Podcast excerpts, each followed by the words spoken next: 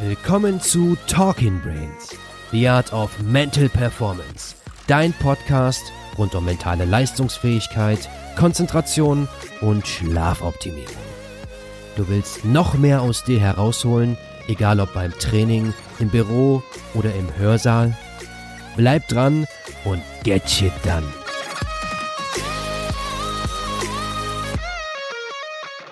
Welcome back hier bei Own Your Day. Hier ist Patrick. Und hier ist Olli.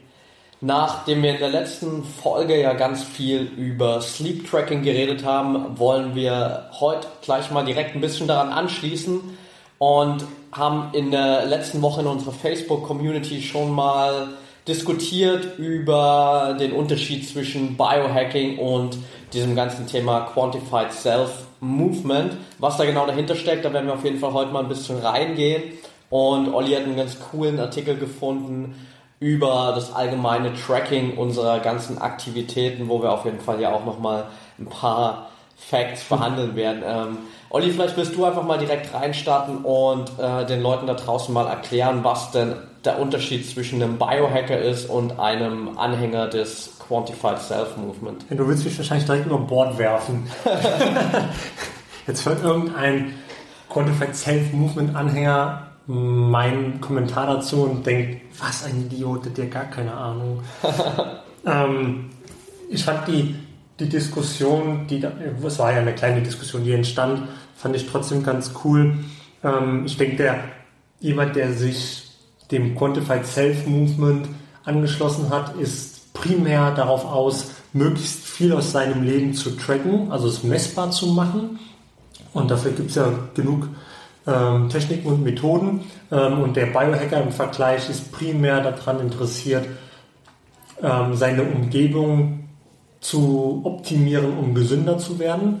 Ähm, wobei das eine bei dem anderen jetzt nicht ausgeschlossen ist, aber vielleicht liegt der Fokus halt ein bisschen vielleicht ist der Fokus ein bisschen verschoben. Ähm, ich glaube, der, der Biohacker ähm, trackt natürlich auch so viel, wie er, wie er kann, aber ich, tendenziell denke ich, dass es bei dem Anhänger des Quantified Self Movements wahrscheinlich ausgeprägter ist. Das ist meine persönliche Meinung. Ob es anders ist, keine Ahnung. Aber der, der Carsten Wölfling hatte dann ähm, in, der, in der Gruppe auch den den Einwand oder die Frage gestellt, warum wir eigentlich tracken. Und ja. das finde ich eigentlich die richtige Frage oder die wichtigste Frage. Ähm, was ist die Motivation dahinter? Macht man es, weil man es kann? Was dem Quantified Self Movement Anhänger vielleicht unterstellbar wäre? Ja. Keine Ahnung. Ja. Ähm, oder macht man es, weil man es muss, weil es gewisse Parameter gibt, die man tracken sollte aus gesundheitlichen Gründen? Dann ist es natürlich legitim. Ähm, und ja, so richtig und falsch gibt es wahrscheinlich nicht, es sei denn, man übertreibt es eben. Ähm, ich bin jetzt auch ein Stück davon, oder ich habe schon ganz, ganz oft darüber nachgedacht, oh, es wäre schon geil, wenn du jedes einzelne Element deines Lebens irgendwie tracken könntest, wenn du ja. auf dem Papier stehen hättest, hey, dir fehlen da sozusagen fünf Punkte zum Optimum, aber das ist halt schon krass übertrieben, finde ja. ich. Auf jeden Fall, aber andererseits, also für mich macht es zumindest insofern Sinn, dass ich glaube, dass es halt ein guter Ansatz ist für viele, weil wenn wir jetzt mal da davon ausgehen, dass Biohacking so sich darauf bezieht, okay, ich lerne meinen Körper besser kennen und schaue, wie ich ihn optimieren kann, ähm, hilft dieses Tracking ja zumindest dabei, Sachen messbar zu machen, die jetzt so vielleicht irgendwie quasi nur so eine subjektive Empfindung wären. Und so haben wir einfach einen, einen Wert, der mhm. uns sagt, okay, da stehe ich jetzt gerade und dann gibt es vielleicht irgendeinen Idealwert, wo ich weiß, okay, da muss ich hin und kann dann gewisse Schritte machen, um da hinzukommen. Von daher ist ja dieser Ansatz eigentlich ganz gut, um zu wissen, hey, wo stehe ich eigentlich und äh, wo muss ich hin? Ja, absolut. Ähm, die Frage ist dann eben, wie weit treibt man es am Ende? Und ähm, es bringt halt auch nichts, jeden Tag dein Körperfett zu messen. Das halt, du brauchst halt schon eine gewisse Zeit, um diese Entwicklung zu sehen. Dann würde ich weiß nicht, wahrscheinlich mindestens vier Wochen. Alles, was drunter ist, ist einfach zu kurzfristig und jeden Tag schwankt halt minimal und ähm, demotiviert dich, wenn du halt keine Veränderung von den einen auf den anderen Tag siehst. Ja. Aber in meiner eigenen Erfahrung, ich habe es acht Wochen lang wöchentlich gemacht und dann waren es halt immer nur so 0,3 mal vielleicht 0,5 glaube, über 1% oder bis an 1% bin ich auch nie rangekommen, sondern es war dann nachher im Laufe von, von acht Wochen, oh, wie viel waren es denn? Ich habe bei, wo habe ich angefangen? bei 15, irgendwas und bin gelandet bei 12, äh, 12,2 oder okay. irgendwas in dem Dreh. Ähm, und tatsächlich war es halt so, wenn dann das Ergebnis feststand, dann stand da ja minus 0,2. Ja, für 0,2 habe ich mir jetzt eine Woche Training und äh, Paleo sozusagen angetan. Ja. Angetan ist das falsche Wort, aber ähm, es ist halt in der Kürze der Zeit kaum messbar.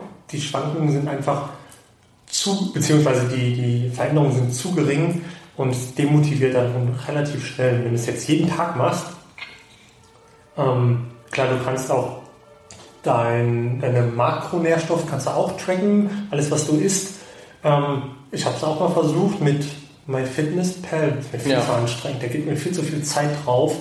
Am Anfang musst du ja ganz, ganz viel anlegen. Hast du schon mal ausprobiert? Ja, ja, ich habe das also jetzt die letzten zwei, drei Monate fast, ähm, seit ich mich auch wirklich coachen lasse, so im CrossFit jetzt, ja. ähm, ist es ein Teil des Coachings, dass ich es halt auch tracke jeden Tag. Mhm. Aber ich muss schon sagen, es ist, ist schon ziemlich anstrengend, da wirklich diszipliniert dran zu bleiben. Also es gab viele Tage, wo ich es tatsächlich irgendwie vergessen habe, auch einfach. Mhm. Ähm, und dann abends da saß und shit, du hast halt überhaupt nicht dran gedacht, dein Essen aufzuschreiben so. Ja. Ähm, dann gibt es mal wieder so Phasen, wo ich schon dran denke, aber es nimmt schon viel Zeit in Anspruch, da jedes Mal das Handy erstmal nochmal zu nehmen und da einzutippen, äh, was habe ich jetzt gegessen. Mhm Zumindest, wenn man auch eine gewisse Variabilität im Essen hat. Wenn du natürlich irgendwie jeden Tag dasselbe hast, dann ist sowieso alles eingespeichert, dann äh, tippst du dann nur noch drauf und dann ist es so eine Sache von zwei Minuten, da bist du fertig. Aber wenn du halt irgendwie jeden Tag auch mal was anderes isst, mhm. dann nimmt es halt schon echt viel Zeit in Anspruch.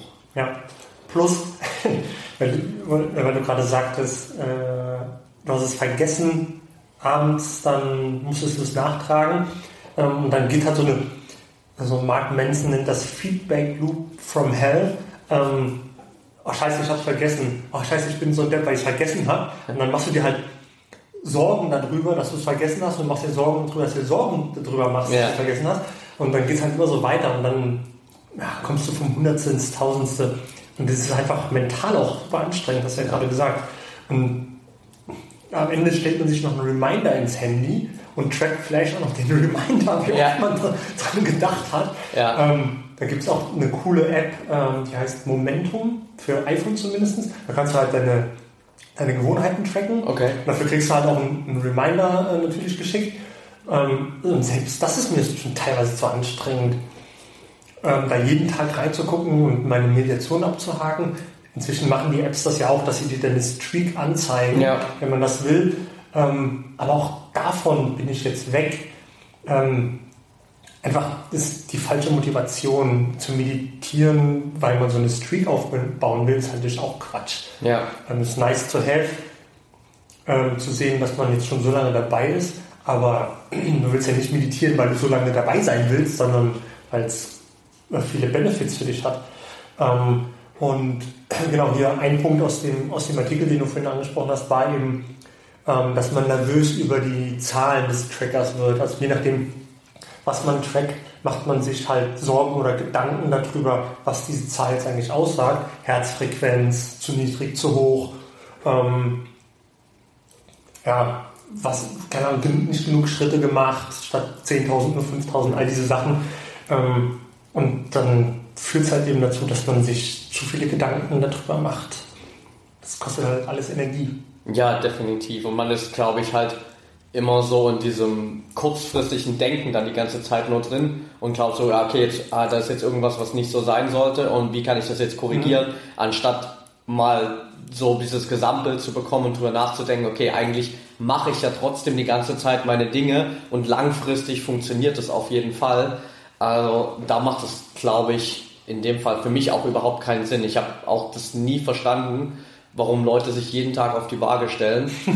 ähm, weil du, wie du schon gesagt hast, die, die Abweichungen sind teilweise so gering und äh, da spielen so viele Sachen mit rein, die da irgendwie mal dazu führen, dass da halt mal 200, 300 Gramm mehr drauf sind oder weniger.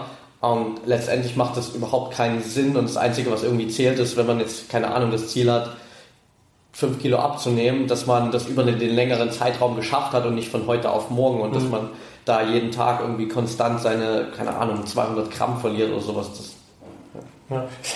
Hier, der zweite Punkt heißt hier, ähm, you think it doesn't count if it's not recorded. So, also wenn du es ähm, wenn du es nicht aufgenommen hast, dann zählt es halt nicht. Ja. Ähm, ich glaube, das hatte ich auch schon ein paar Mal, wo ich da zumindest ein schlechtes Gewissen drüber hatte und dann drüber nachgedacht hatte, ähm, okay, jetzt steht es nicht in meinem Buch oder in meiner App drin, ähm, das heißt, da ist eine Lücke irgendwo und eigentlich hätte ich ja schon, dass es irgendwie durchgehend ist ja. und dann ist irgendwie Kacke. Und ja, also den Gedanken hatte ich schon ein paar Mal und dann ich, bin ich mir bewusst geworden, dass ich diesen Gedanken hatte und dann war es mir wieder scheißegal. Ja. Das ist bei mir eigentlich ganz ähnlich, auch was das, äh, das Essenstracking angeht. Bei mir wird das ja auch alles abgespeichert. Ich habe es zum einen habe ich es halt in äh, MyFitnessPal da, mhm. wo ich das alles eingebe und dann hab ich, haben wir nochmal so eine extra Coaching-App, wo ich sozusagen jeden Tag dann äh, die Makros da eingebe. Mhm. Und dann fehlen halt da auch mal ein paar Tage, wenn ich das vergessen habe und keine Werte habe. Und dann war am Anfang auch so, dass ich mir, wow, shit, jetzt zahlst du hier für das Coaching, willst es ja eigentlich auch durchziehen, willst es gut machen und dann fehlen dann die Daten drin, mhm. dann kannst du es nicht tracken. Aber ich meine, langfristig, sobald, solange ich weiß, hey, ich habe mich an dem Tag gut, trotzdem gut ernährt äh, und habe jetzt nicht irgendwie mega den krassen Cheat Day gemacht, dann funktioniert das trotzdem genauso. Ja, ja.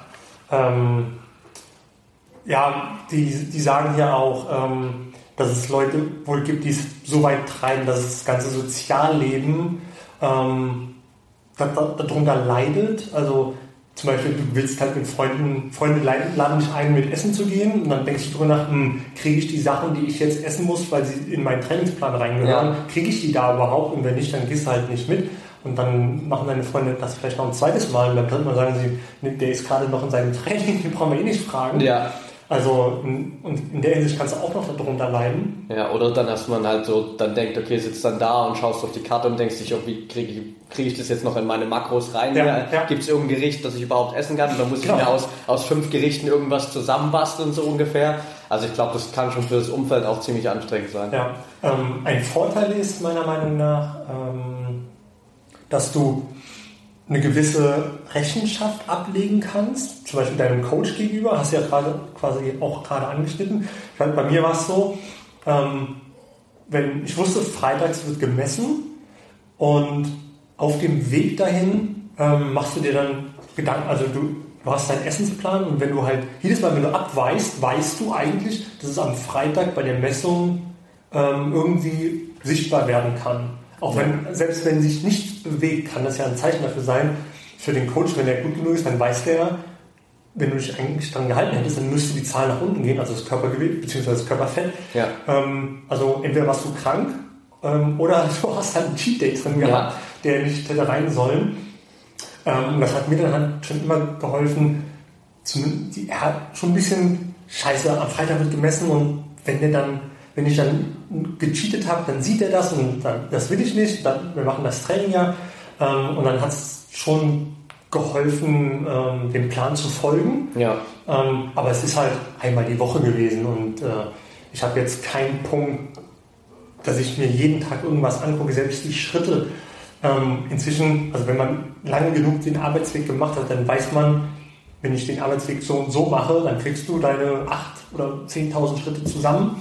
Und wenn du das Gefühl hast, ähm, darum geht es ja letztlich um dein Gefühl, dein Wohlbefinden, ähm, wenn du das Gefühl hast, du hast zu wenig Bewegung gehabt, dann legst du halt abends nochmal einen Spaziergang um den Block oder in den Wald oder um den See oder was auch immer. Kannst ja, ja alles noch machen.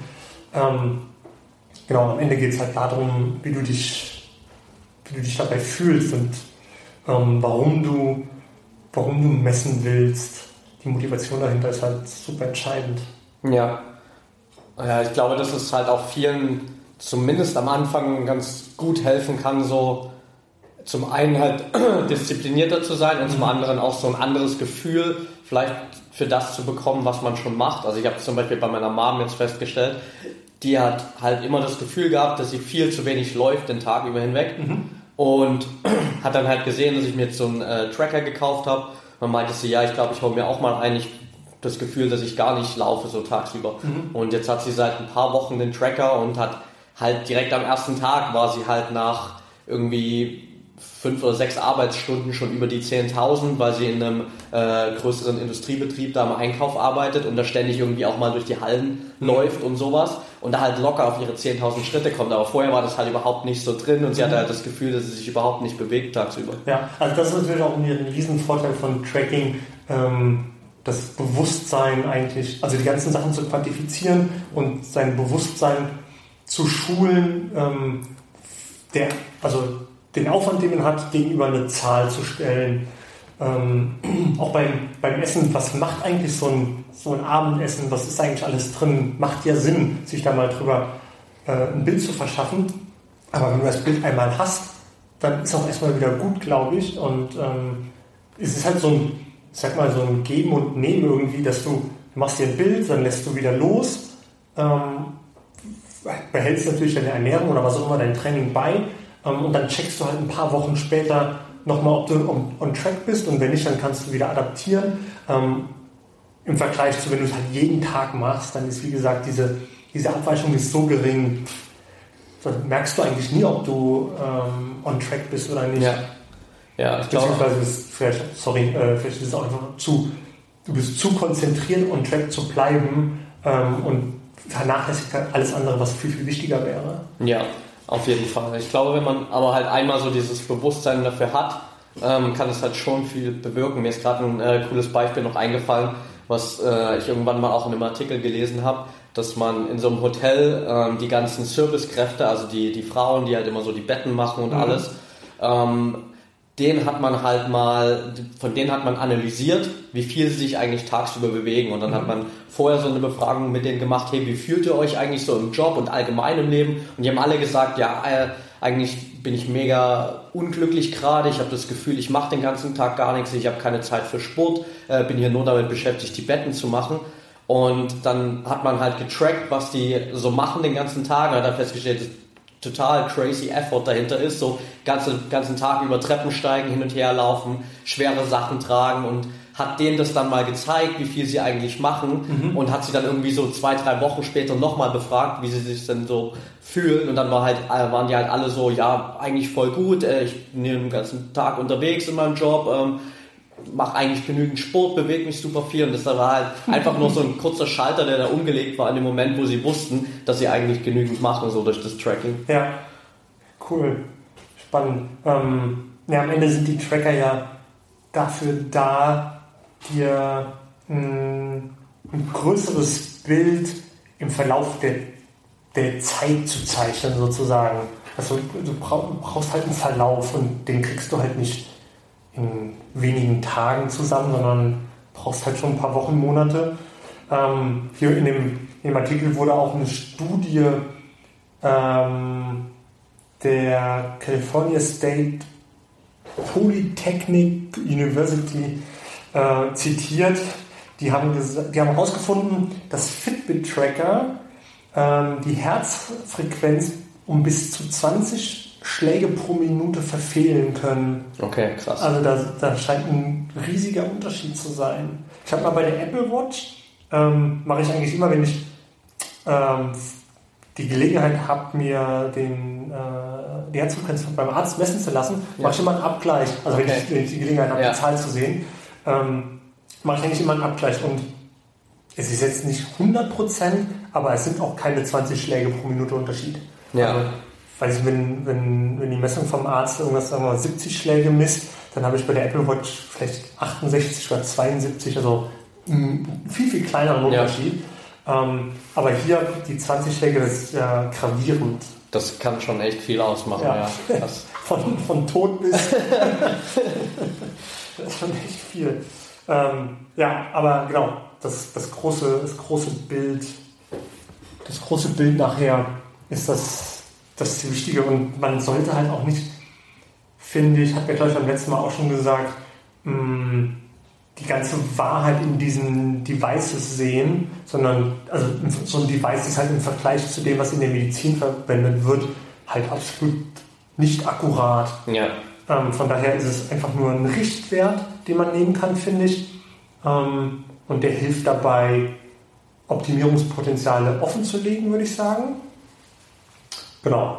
Und die sollte man dann auch ähm, angehen, aber ja, alles zu tracken, ein Excel-Sheet für jeden einzelnen Parameter, den man tracken kann, anzulegen, das ist mir schon zu aufwendig. Ja. So ein Excel-Sheet zu. Also du brauchst ja, es gibt inzwischen auch ähm, so, so Data-Hubs, wo alles zusammenlaufen kann, wo du deine Apple Health und Aura Ring und Fitbits und alle kannst okay. du ja alle mit verknüpfen.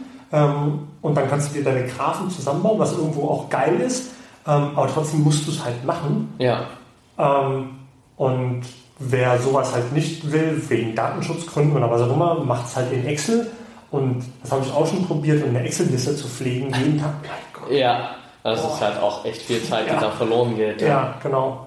Ja, und naja, wer die Zeit hat, sich mit einer Excel-Liste zu befassen, der vernachlässigt halt vieles andere dann. Ja, auf jeden Fall. Also ich glaube halt, dass es, also mir fällt spontan gut maximal irgendwie so wirklich die Profisportler, für die es Sinn macht, ja. äh, diese Sachen zu tracken, aber ja. so für äh, jetzt den, uns Alltagsmenschen sozusagen halte ich es halt einfach für, für nicht wirklich sinnvoll, weil da das so viel Zeit verloren geht, äh, die man eigentlich halt investieren könnte, um Klar. irgendwie andere Gewohnheiten aufzubauen oder mehr Zeit in die Dinge zu investieren, von denen man weiß, hey, die tun mir gut mhm. ähm, und damit wären vielleicht auch die Zahlen gut von meinem Tracking, aber dann irgendwie da die ganze Zeit vorm Rechner zu sitzen und äh, die Zahlen zu analysieren, bringt einen halt, glaube ich, auch nicht so viel weiter. Nee.